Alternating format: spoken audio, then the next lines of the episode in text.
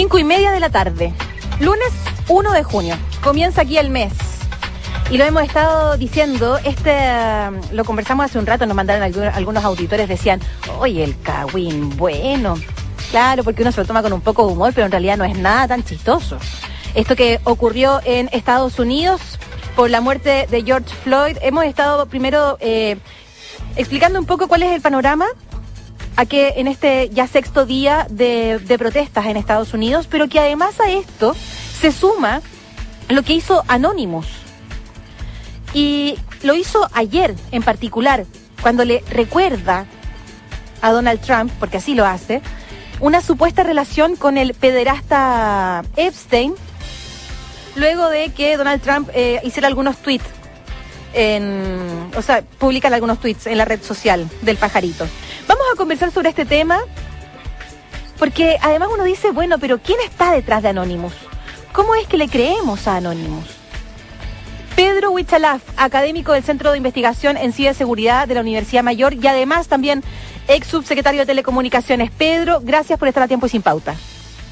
Buenas tardes, María Jesús, ¿qué tal? Buenas tardes. A ver, esto ocurre luego del asesinato de George Floyd eh, y este grupo internacional de hackers que se agrupan en el nombre Anonymous vuelve a aparecer nuevamente con una serie de ataques y como de información. Eh, lo primero que hizo fue, por ejemplo, el control de las radios de la policía en Chicago. Eh, luego comienza también a, esto esto ocurre ayer cuando comienza a involucrar ciertos nombres, entre ellos a Donald Trump, con Jeffrey Epstein, este mm, millonario, magnate, que, que muere en la cárcel después de haber hacer, eh, después de ser acusado de liderar una, una, una- un grupo de pederastas a nivel mundial. Primero, ¿cómo saber o cómo se organiza este grupo Anonymous? Sí, mira, efectivamente, tal como tú lo mencionas, esta es una manifestación virtual, digámoslo así, que se suman a todas las otras manifestaciones y están enmarcadas bajo esta lamentable fallecimiento de esta persona eh, afrodescendiente. Entonces, esto demuestra que la connotación eh, social y la, rebelión que ha existido y la, y la molestia con la policía no es tan solo presencial, sino que virtual. Y efectivamente existe un grupo de hackers a nivel mundial, existen múltiples grupos eh, de distintos índoles, hay bandas criminales, hay bandas de hacker éticos, pero existe un grupo que se denominan Anonymous y que en definitiva eh, no tienen como una estructura eh, piramidal clara, porque obviamente son personas que no quieren ser reconocidas, pero que tienen habilidades informáticas. Y esto se ha visto manifestado en las manifestaciones que están ocurriendo en Estados Unidos. Porque primero eh, dos tipos de sitios oficiales, o sea, demostraron su poder de intromisión informática, ya sea en, la, en una página web del- de policía de, de la ciudad eh, y también del gobierno regional, e incluso eh, transparentaron algunos correos electrónicos de la policía con sus claves y contraseñas, eso es lo que yo he visto, y paralelamente apuntaron al presidente Donald Trump como responsable político y establecieron esta vinculación y están amenazando con entregar información, obviamente que dice relación con posibles delitos relacionados con, con menores y eh, temas de abuso sexual. Eh, y es por eso mismo que esto demuestra, obviamente, insisto, que esta eh, lucha o estas manifestaciones no tan solo se dan, no, no tan solo se dan en ámbito eh, físico, sino que también a través de las redes sociales y de, de- a través de, de Internet. Ahora, esta red de hackers que ya es internacional, puede ocurrir que no necesariamente, no sé, Anonymous Chile tenga relación con Anonymous Estados Unidos o Anonymous Canadá. Lo que pasa es que en teoría, eh, como yo te menciono, el nombre Anonymous ya está patentado como un grupo de hackers eh, a nivel internacional. Y efectivamente hay algunos que eh, dicen ser eh, como filiales en cada uno de los países.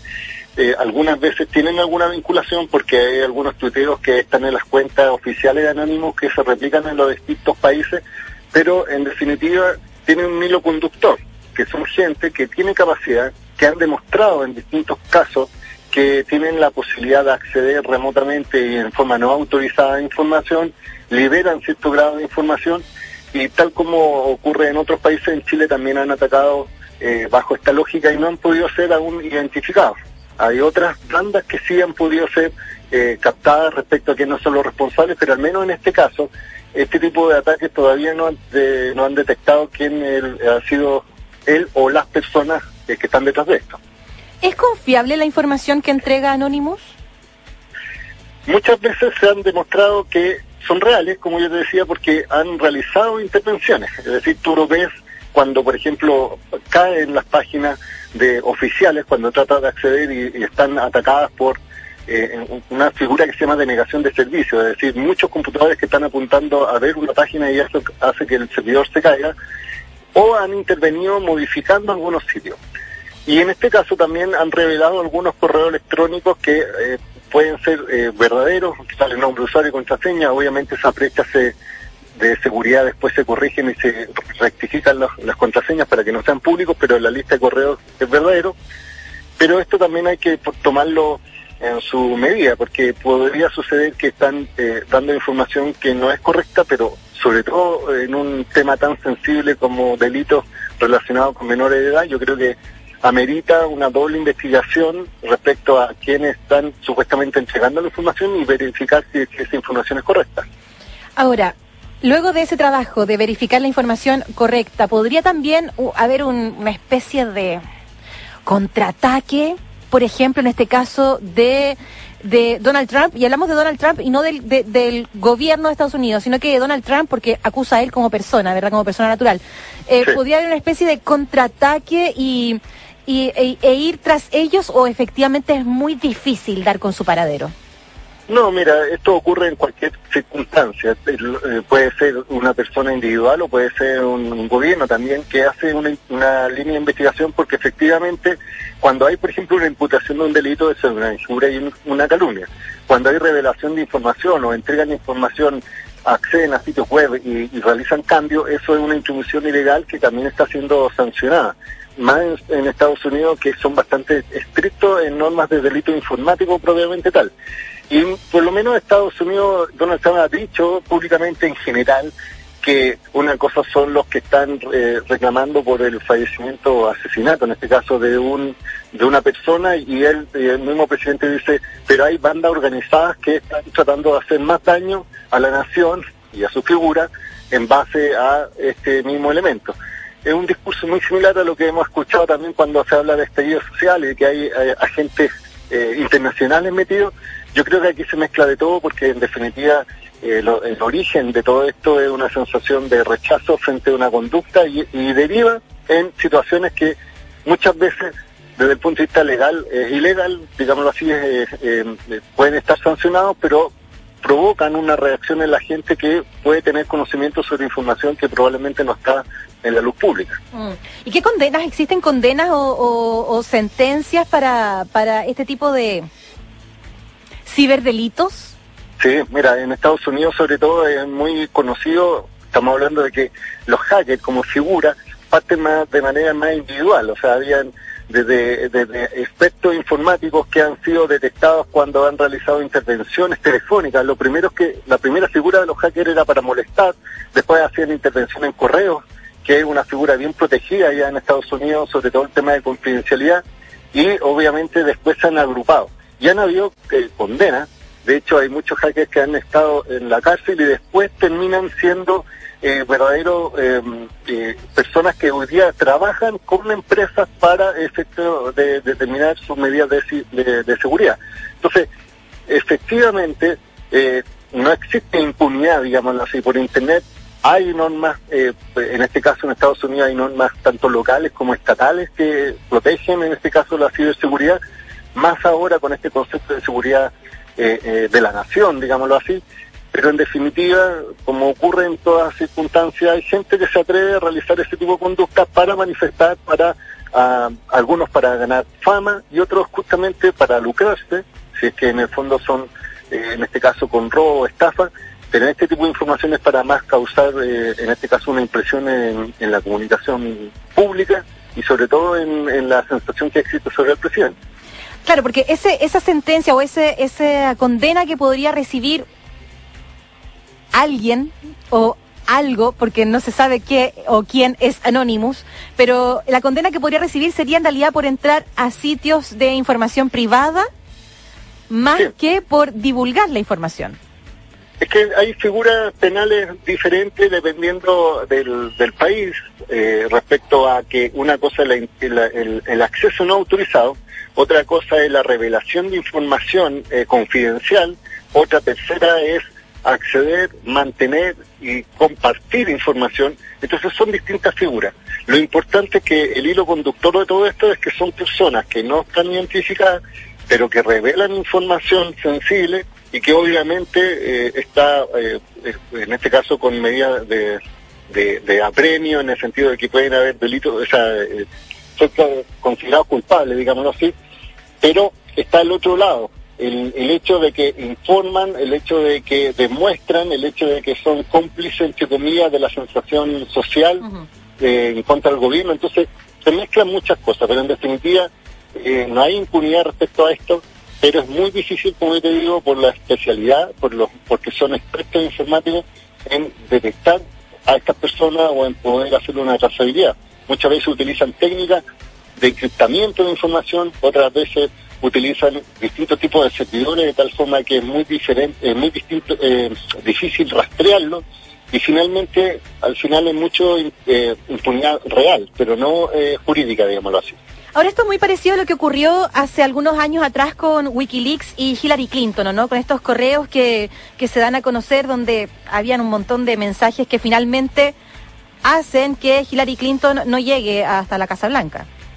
Sí, efectivamente ella tuvo que en cierta forma eh, perdió mucha credibilidad, perdió mucho eh, esta cercanía que tenía con las personas justamente por la revelación de información que atestaba contra ella. Algunos mezclaban también a la mafia rusa en el sentido de que habían desde otros países, pero el hecho está en que en Wikileaks pasó exactamente lo mismo, es decir, información sensible que fue proveído por una persona que trabajaba en los centros de investigación y que, y que fue detenida y que está detenida en la cárcel y el, el, la persona que lo compartía, tú, eh, tú sabes que está eh, estuvo en, la embajada, está eh, después fue detenido, entonces en definitiva siempre se busca eh, a una u otra persona, pero la información que fue revelada en ese caso fue incuestionable, en algunos casos, en otras generaron dudas, pero algo de verdad existía respecto a las intervenciones que existían de las autoridades y los rastreos de los correos y de toda esta información que es más confidencial. ¿Tenemos una versión chilena de, este, de este tipo de actos eh, como Wikileaks o Anonymous? ¿Hay algo parecido que haya ocurrido o que funcione en nuestro país? O sea, en Chile ha ocurrido. De hecho, hace un tiempo atrás, justamente cuando hubo las manifestaciones sociales acá en Chile, desde octubre en adelante, también hubo intervención en carabineros, por ejemplo, donde se revelaron algunas informaciones de la agencia de inteligencia de carabineros, se reveló una gran cantidad de información de correo electrónico, y también se entregó, se reveló y estaba disponible eh, datos como de los funcionarios, de sus correos, donde estaban destinados. Lo que pasa es que en general este es un mundo, es un submundo que probablemente marque más a, aquellos que están relacionados con ciberseguridad y, contra quién pueden afectar, más que de repente el ciudadano a pie, aquí en Chile al menos. Pero con esa cantidad de información y con ese tipo de, antecedentes, por ejemplo, que en Chile se, se, trató de mostrar que, por ejemplo, la policía de inteligencia hacía fichas, eh, como una ficha de seguimiento de algunas eh, personas de, del ámbito social. Entonces también habían ahí cuestionamientos de qué tipo de trabajo de inteligencia se estaban realizando en Chile. Pero no sé, eh, eh, desde la policía, o en este caso el carabinero, no se dijo que la información era falsa. Efectivamente hubo una instrucción, o sea, se metieron, solo que eh, mencionaban que esto era una información parcial, que probablemente no afectaba a toda la institución y trataron de minimizar un poco este tipo de información. Pero hasta este momento no habéis detenido ni responsables sobre ese tipo de acceso no autorizado. Pedro Huichalaf, ex subsecretario de Telecomunicaciones y actual académico del Centro de Investigación en Ciberseguridad de la Universidad Mayor. Muchas gracias por estar a tiempo y sin pauta. No, muchas gracias a ti. Hasta luego. Hasta luego. Buenas tardes. 17 horas con 45 minutos. Siempre nos ponemos en tu lugar. Por eso hablamos para ti. Bio Bio, la radio. Fit Seguridad. Cuando se combinan